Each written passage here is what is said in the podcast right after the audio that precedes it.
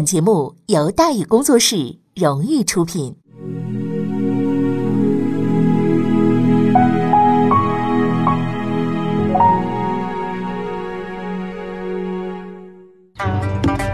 说书唱戏劝人方，三条大道走中央，善恶到头终有报，人间正道是沧桑。给您续上一杯茶，我慢慢的说，您细细的品。听大宇话说。明朝除了咱们广播直播以外啊，我们还在喜马拉雅独家网络发布。各位呢可以登录喜马拉雅手机和电脑客户端，搜索“大禹茶馆”，选择收听。上期节目咱们说到哪儿啊？咱们说到安插党羽，魏忠贤处心积虑，状况突发，阮大铖弹劾东林。天启四年，吏科给事中阮大铖上书弹劾汪文言、左光斗互相勾结，祸乱朝政。热闹就这么开始了。阉党纷纷加入，趁机攻击东林党。左光斗也不甘示弱，参与论战。朝廷上下口水滔滔，汪文言被免职，连首辅叶向高也申请辞职，乱的那叫不可开交啊！但是讽刺的是呢，对于这件事情，魏忠贤事先可能并不知道。这事儿之所以闹僵起来，无非是因为吏科都给事中退了，位置空出来了。阮大铖想要进一步，就开始四处的活动拉关系。可是偏偏东林党这边不吃这一套。人事部长赵南星听说这个事儿以后呢，索性直接让他滚出朝廷，连几十中都不给干了。阮大铖知道以后十分的愤怒，决定告左光斗的黑状。这是句看上去前言不搭后语的话。赵南星让他滚，跟左光斗有什么关系啊？原因在于啊，左光斗是阮大铖的老乡，当年阮大铖进京就是左光斗抬举的，所以现在他升不了官，他就得找左光斗的麻烦。啊，看起来呢，这个说法仍然比较乱。哎，不过跟因为生在荆楚之地，所以叫萌萌之类的逻辑相比呢，这种想法还算正常的。这位逻辑还算正常的阮大铖先生也算是个奇人啊，可以呢多说几句。他后来呢加入了阉党，跟着魏忠贤混，混杂了又跑到南京啊，跟着南明混，南明混杂了呢，他又加入了满清，在满清军营里啊，演出了人生中最精彩、最无耻的一幕。作为投降的汉奸呢，他毫无羞耻心，还经常和满清将领说话。白天说完，晚上接着说，说的人家受不了了，说说您口才真好啊，可我明天早上还打仗呢，早点洗洗睡吧。此后不久，他因为急于抢功跑得太快，猝死在军中。但是在当时，阮大铖先生这个以怨报德的黑状只是导火索，真正让魏公公极为愤怒、痛下杀手的是另外一件事情，准确的说是另一笔钱。其实一直以来啊，魏公公虽然和东林党势不两立，却只有公愤没有私仇。但几乎就在阮大铖上书的同一时刻，魏公公得到消息，他的一笔生意黄了，黄在了东林党的手上。这笔生意价值四万两银子，和他做生意的人叫熊廷弼。大伙儿应该还记得这位仁兄啊，自从回京之后呢，已经被关了两年多了。由于情节严重，上到皇帝，下到刑部，倾向性意见的一致就是杀。可事到如今，也只能是开展自救了。熊廷弼开始积极活动，找人疏通关系，希望啊能送点钱，把自己这个命给保下来。七转八转，他终于找到了一位叫汪文言的救星啊！据说此人神通广大，手到擒来。汪文言也答应了啊，开始活动。他七转八转的又找到了一个能办事儿的人，就是魏忠贤。当然了，魏忠贤同志呢，呃，对他极度痛恨啊，所以干这件事儿的时候他没露面啊，就找人代理的。魏忠贤接到消息，欣然同意，并开出价码四万两银子。哎，熊廷弼不死，买这条命。王文言非常高兴啊，立刻回复了熊廷弼，告诉他这个好消息啊，以及所需银子的数量。当然了，这个数量具体是不是四万两呢？呃，毕竟中间人也要收费嘛，这个具体咱们就不清楚了啊。那以王文言的秉性啊，拿中介费那是一定的，拿多少不一定。但这次他一文钱也没拿着，因为熊廷弼啊拿不出四万两。拿不出钱来，这事儿就没法办了，也就没了下文了。但是魏忠贤也不知道手头紧呢，还是办事认真负责。发现这事儿没消息了，就好了奇，派人去查。哎，七转八转，终于发现那个托他办事的人竟然是汪文言。哎，这事儿就过分了啊！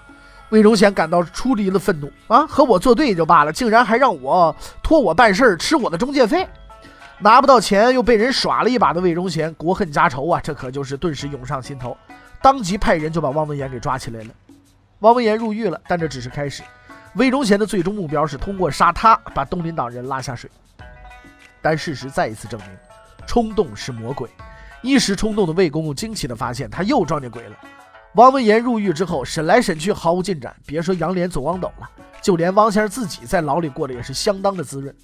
之所以出现如此怪现象，除了汪先生自己特别能战斗之外，另一个人的加入也起到了极大的作用。这个人的名字叫黄遵素，时任督察院监察御史。这是一个很有名的人，知道他的人比较多，但他还有个更有名的儿子黄宗羲。如果连黄宗羲都不知道，回家多读点书吧。啊，在以书生为主的东林党里，黄遵素是个异类。此人深谋远虑，凡事三思而行，擅长权谋，与汪文言并称为东林党两大智囊。得知汪文言被抓以后，许多东林党人都愤怒了。哎，但是也就是发发牢骚，真正做出反应的只有两个人，其中一个就是黄遵素。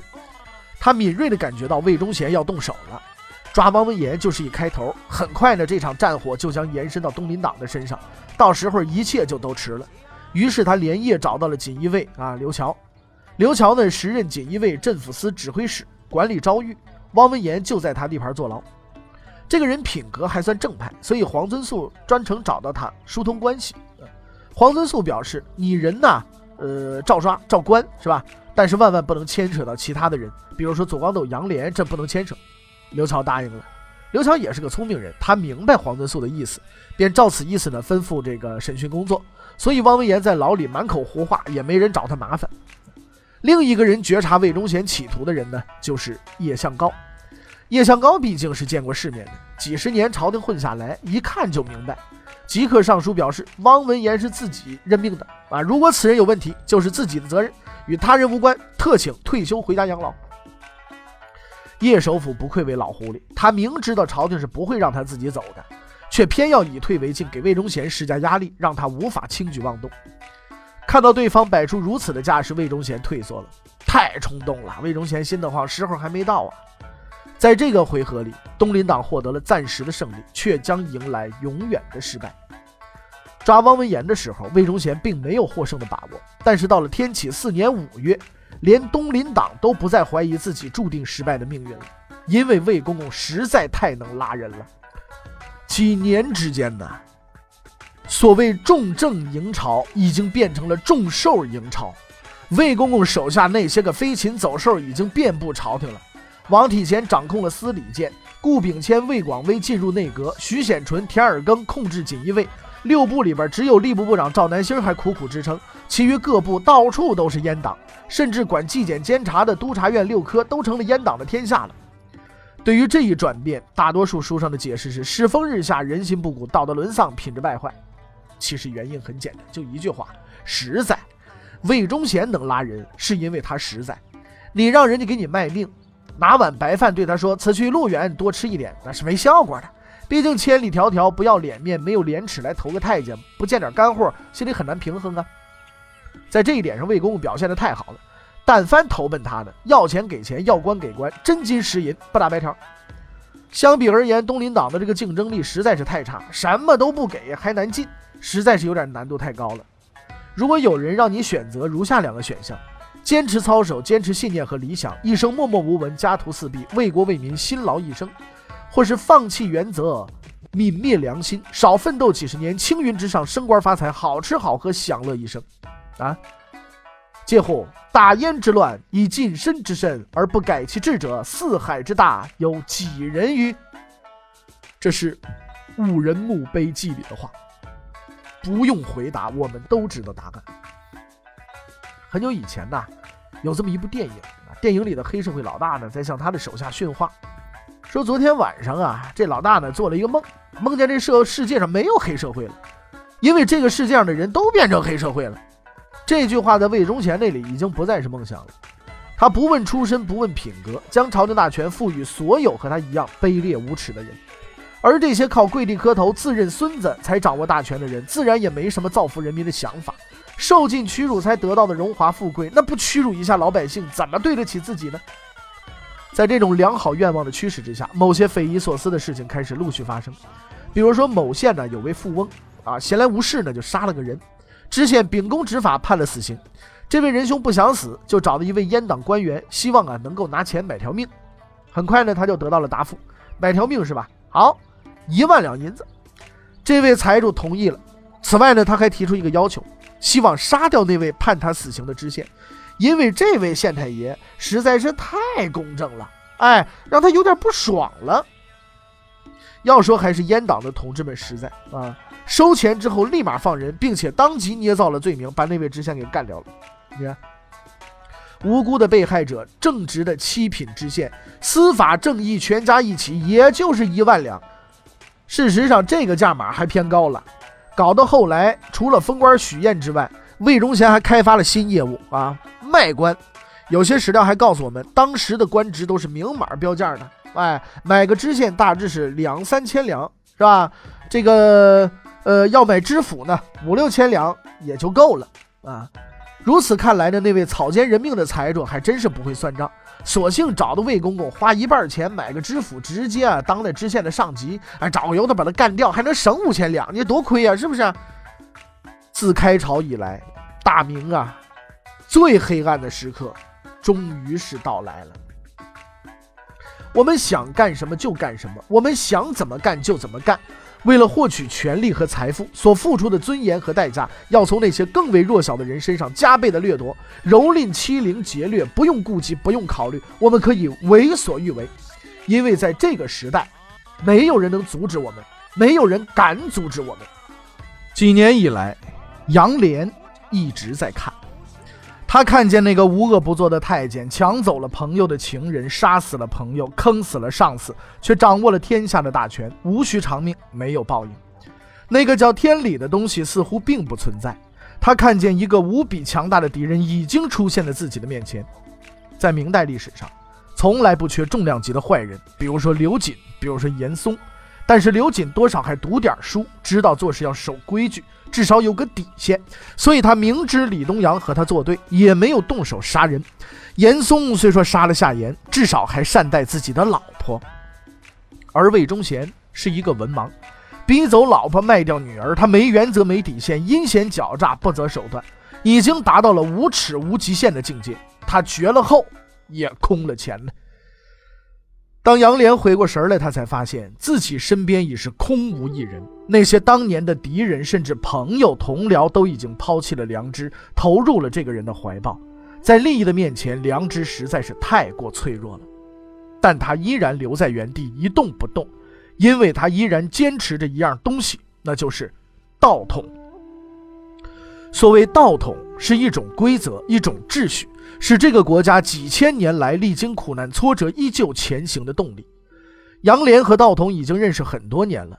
小时候，道统告诉他：“你要努力读书，研习圣人之道，将来报效国家。”当知县的时候，道统告诉他：“你要为官清廉，不能贪污，不该拿的不拿，要造福百姓。”京城皇帝病危，野心家蠢蠢欲动，道统告诉他：“国家危亡，你要挺身而出，即使你没有义务，没有帮手。”一直以来，杨涟对道统的话都深信不疑，他照做了，并且获得了成功。是你让我相信，一个普通的平民子弟也能够通过自己的努力，坚持不懈，成就一番事业，成为千古留名的人物。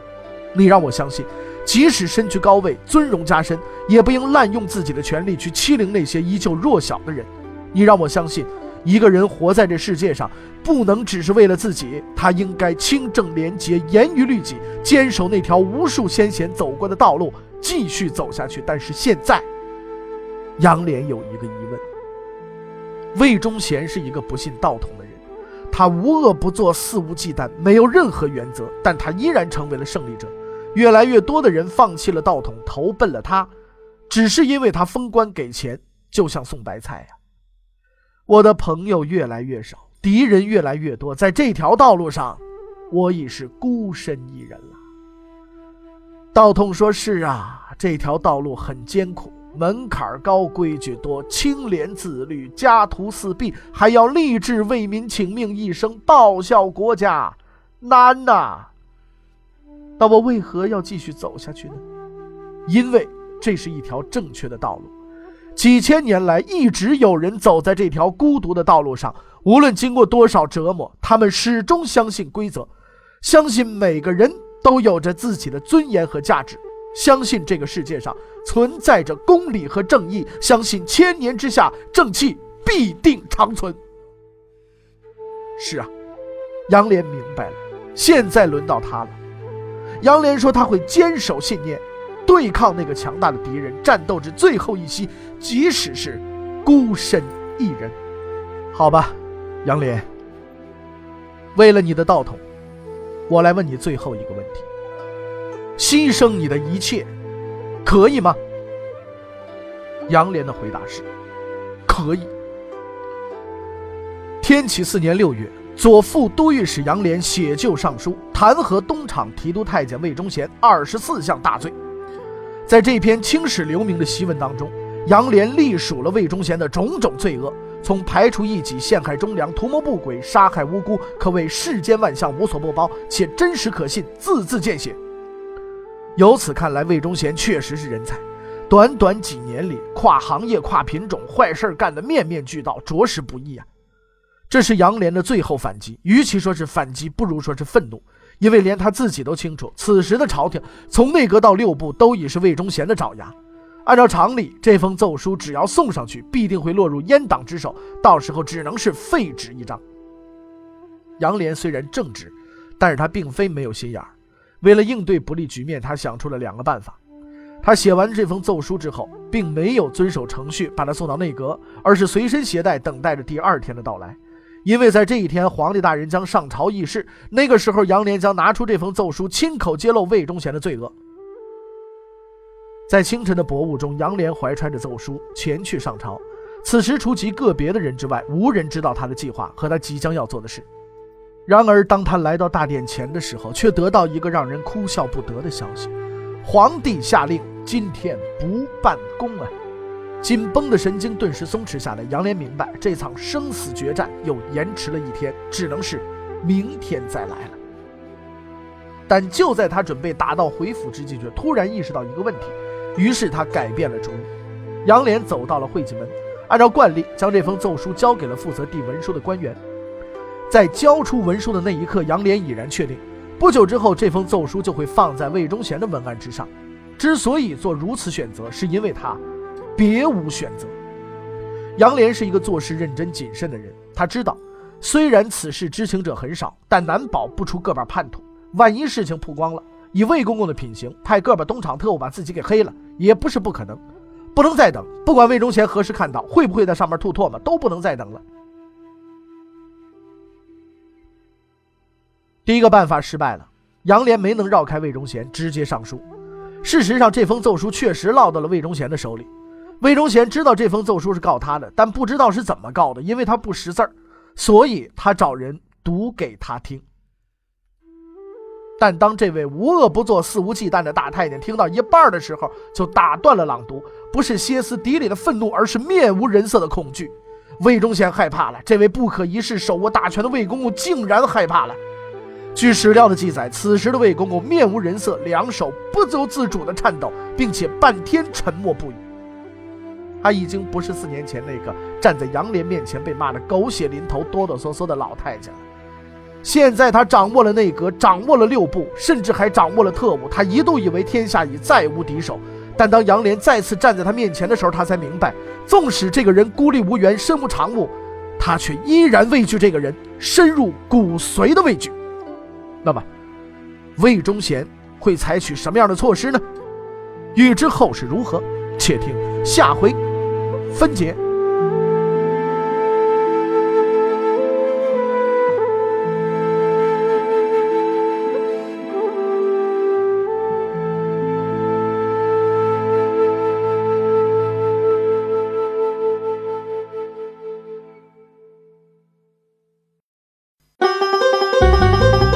各位，你想跟大禹交流吗？你想跟大禹辩论吗？你想给大禹指出错误吗？来微信吧，微信搜索订阅号“大禹茶馆”，哎，就能实现了。记住啊，禹是宇宙的宇。